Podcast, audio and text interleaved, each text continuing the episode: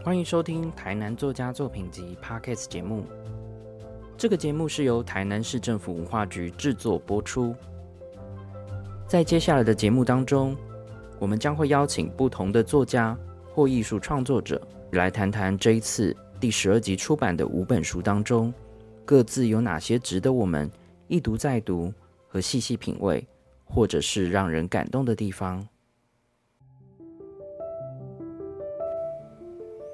嗨，大家好，我是节目的主持人远花文库的馆长庭章。在这一集的节目里，我们邀请到的是作家陈荣生老师，来跟大家聊聊由谢毅老师编选、素云老师的作品《庭云素云散文选》。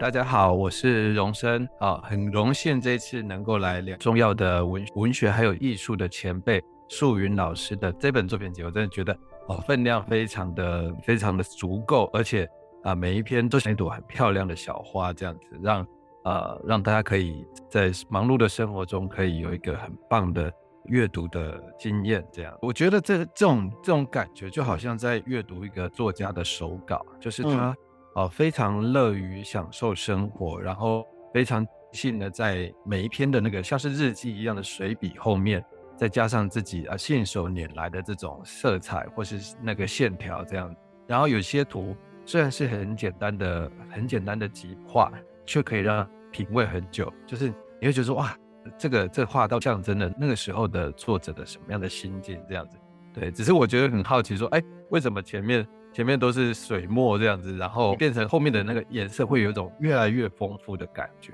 这也是一个视觉上很惊喜的部分。嗯，我在读老师的作品的时候，就发现他文章虽然短短的，然后非常的贴近我们的生活，可是你会发现他每一个段落都有一个意象，那他写的可能是风景，写的是心境，那甚至也有写到跟。呃，听到或者是自然界的声音，因为他的文章里面充满很多动感，包括他在捕捉云朵的样子啊，花开，我觉得这些都还蛮有趣的。我觉得可能跟老师，呃，他是画画，然后包含他也有写儿童文学的创作有关。这样，他的作品当中，第一个很重视的就是他强调他的画面感。就每一篇文章都有像是一幅图一样美的一个画面，那再来，它就是用儿童文学的笔触，用很简洁的方法去描述每一个画面，让呃不同心境或是不同的阅读经验的人都可以借由这些很简洁的文字，很快的他的画当中，然后就好像跟作者一起在山野之间除草啊，一起农耕啊，或是一起欣赏对。哦山林里面的各种声音，然后。啊，小鸟的姿态这样，这样非常棒。对，像我自己，我其实还蛮喜欢在前面有一篇叫做《飘落的油桐花》。哦，对。然后我觉得他把那个花从花开，然后一朵一朵花开到飞舞，然后甚至落地的感觉，写的很像在跳舞。然后它又有季节的象征在这一篇，我其实在读的时候就觉得有一点。慢慢的会从喜从心中来的感觉，对，天，而且我觉得他非常好的一点就是他并不会非常刻意的去写很滥情的伤感或是怎么样，他把油桐花写的非常有生命力，因为他说啊，他在第二段的那个结尾，他我稍微念一下，他说，因为他一点也没有凄婉的殒命之感，反而是充满欢欣的鲜活。油桐花落的时候是落落大方而饶富韵致的，好，他把这个油桐花当成是一个夏天的吹号手，好，它的到来，它的到来象征夏天正式来临，然后它为山林之间铺铺写了另外一种很很特别的韵味，这这就是天的感觉。然后他说这是落落大方的，而不是带有那种像是哦，我觉得像。呃，日本樱花就会让人有一种，有一种，有一种稍微有一点让我物哀的那种情感。但是有他他写的油桐花是非常富有力的，所以这一点非常的棒，这样。而且像他这这一段的结尾倒数两段花落这件事情，好像比喻成像交响乐一样。对对，交响乐累积，不管是草原啊、山径，然后最后变成是像花的一个池，或者是泉，甚至湖水。他把这个落对像集合起来，然后等于是是把那种感觉盛起来，放到心里面带回家。对对对，其实其实哎，不知道馆长有没有看过那个油桐花，有没有走入那个油桐花开的那个？有有。其实那个有一种非常迷迷幻的感觉，嗯，就是有一种别的那个香气。其实油油桐花的味道并不会非常重，可是如果说像是那个素云老师他住的那个麻豆那个区域的话，其实我我知道，因为有些就是每年会有那个文旦季节。文蛋白又收成季节，那因为有些学生家里会有果园，好，他们家里有经营果园的。然后有一次我进去过那个刚好全部开满柚花的那个树林当中，就是果园当中去绕一圈，哇，那个香气非常的重，这样那个香气会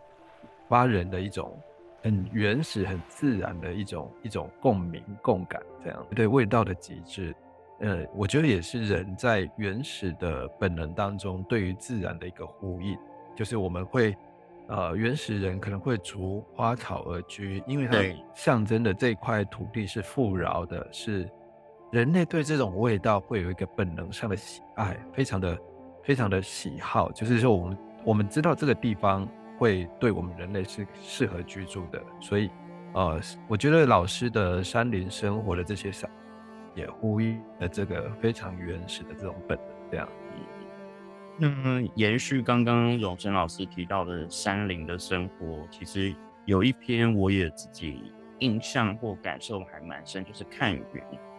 他有提到说，在黄昏的时候会跟太太一起到呃皮房骑脚踏车，然后两个人就捧着一个饭盒在那边野餐。对，那我觉得这种很闲闲适恬静的生活很令人向往。对啊。因为在台北，就是你很难可以找到一处这么安静的地方，还可以静下来吃个饭盒。嗯，我觉得这也像，这也这也像是以前的农业社会哈，大家都因为大家也许在耕地跟住家之间，或是工的场所住家之间会有一段距离，所以大家都非常习惯，就是日出而作的时候，顺便带上今天的那个那种饭盒，因为野外也没有 seven 嘛，对不对？嗯，我们就会。就是带带着那个今天的一天的那个食粮这样子，然后哦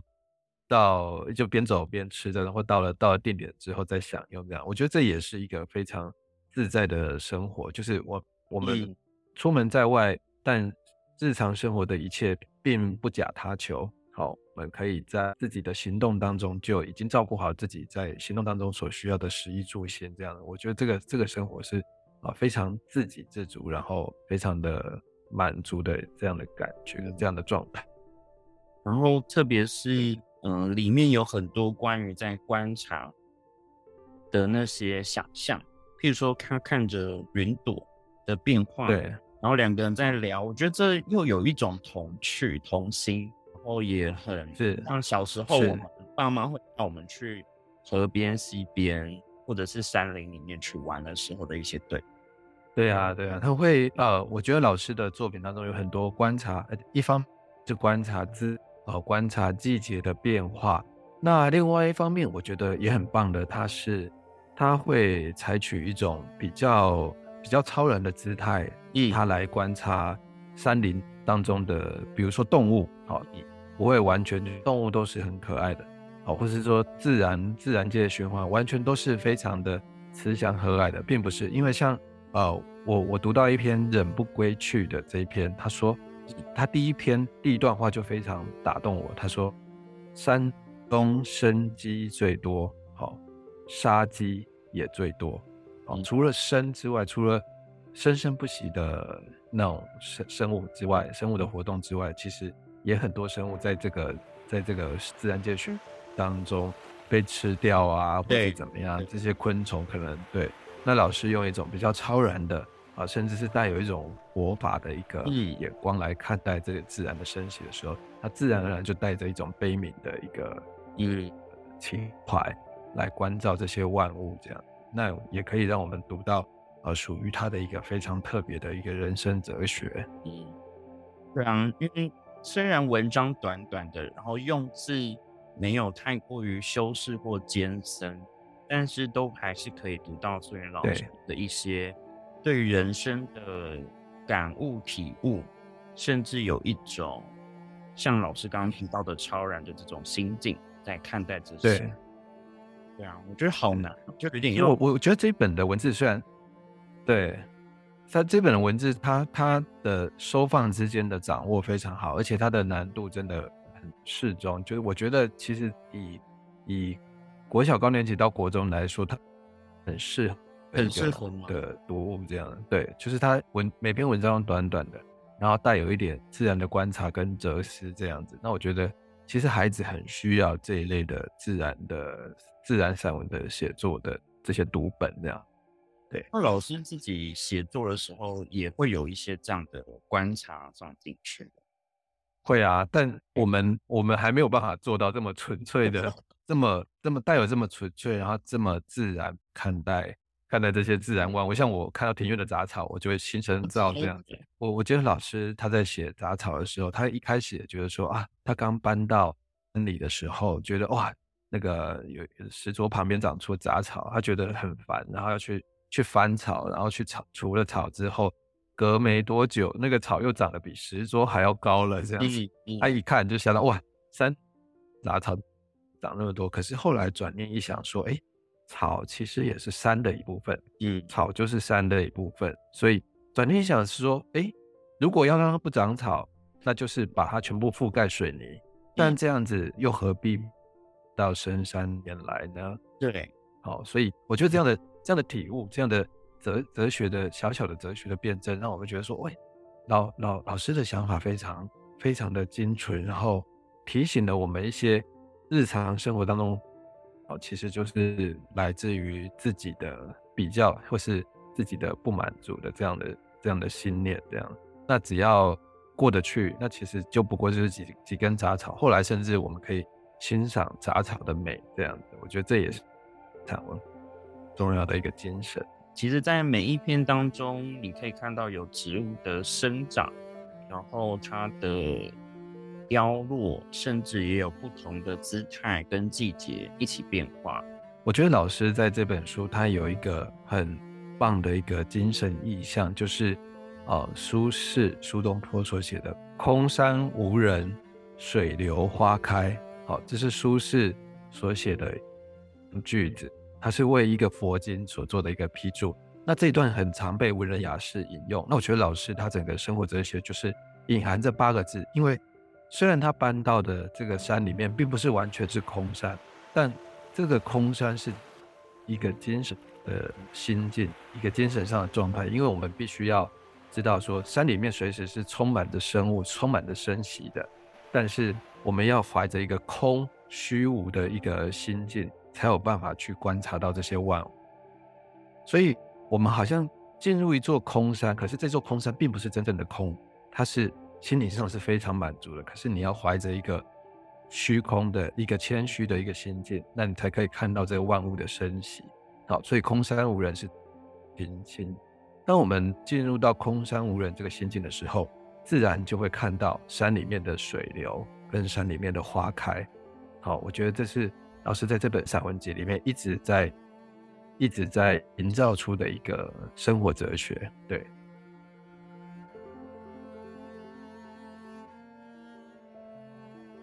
这一本呢散文选其实是由素云老师的夫人，也是谢老师谢老师编选的。内容方面，嗯，非常的丰富。然后除了记录了他们平常的生活之外，也有一些关于台南的一些地景，然后跟地标。然后我觉得大家如果有机会能够去翻翻看这本书的话，你其实会得到很多不一样的收获跟想。像我们刚刚聊到的油桐花啊，我觉得老师有一篇也很棒。他在书写油桐花的时候，加入了一个如梦似幻的画面，稍微简短的念一下，让大家感受一下这种这种好像进入了画面当中的这种文字感。哈，他说，啊，这是一篇，这这篇的篇名是《飞起的白花》。好，清晨放两羊到丛林里吃草，油桐正是落花的时节。林下的狼尾草、美人蕉以及各种低枝上，全挂满了白色的油桐花。没风的时候，油桐花是一朵一朵落下来的，像一丝丝断续的曲线，嫣然而下，飘到哪便到哪，落在高枝上，落在低草上，或是地上，是全不记的。我牵羊入油桐林的时候，拴羊的时候。不断有白色的花朵，像影子，像幻觉一样的从眼角余光处若有似无的飘下。一阵偌大的山风吹来，整个油桐林醉也似的摇晃着，油桐花更如雪如絮，整个飘了下来。我的脚上、肩下、头上不断点着花朵，四周更是绵绵密密。我是完全进入。花海里，突然有两朵花儿落到眼前时，猛地往上飘起。瞬间诧异之后，我欣然的笑了。原来它们是两只白色的小蝴蝶，在一片白色的群舞中，亦步亦趋，双双飞升，直到眼不可及的花雾里。好，嗯，这篇文章就是这么简短，大概我觉得可能不到五百字吧。老师非常精准的描述了这个油桶里里面，啊，像是层层铺铺上的这种也那种白色的这种花絮，然后这种落花，然后一层一层的这种如似幻的这个场景，然后他带着我们，让我们就像是两那两头羊，读者就像是两那两头羊的那个视角，我们进入了，我们跟着老师进入了一一座如梦似幻的森林里面。那当我们也在沉醉。这个，嗯，像是下雪般的那种美景的时候，突然老师安排了一个小小的惊喜，哎，怎么有两朵花飘到眼前的时候，突然飞起来了？哦，原来那是蝴蝶。哦，我觉得这这篇真的非常有意思，就是起来你，嗯，好像是进入这个文章当中所描述的这个油桐林里面，那种一缕一缕的花这样飘落下来，然后最后就又看到那个小。飞起来，这样子，我觉得真的就是呃，文字跟艺术的这个大师带我们去见到了这样的一个这样的一个非常美妙的这个风景，这样子。那我觉得另外有一个另外有一个象征的意涵，就是我觉得结尾，呃，两小小的小白小白蝶，也就像是老师还有师母这样子，他们隐离城那个远离城市。然后选择了一个非常棒的那种隐士的，像是隐士般的生活这样子。那见到的美景，也就是呼应我们空山无人的这样的一个境界。这样，对。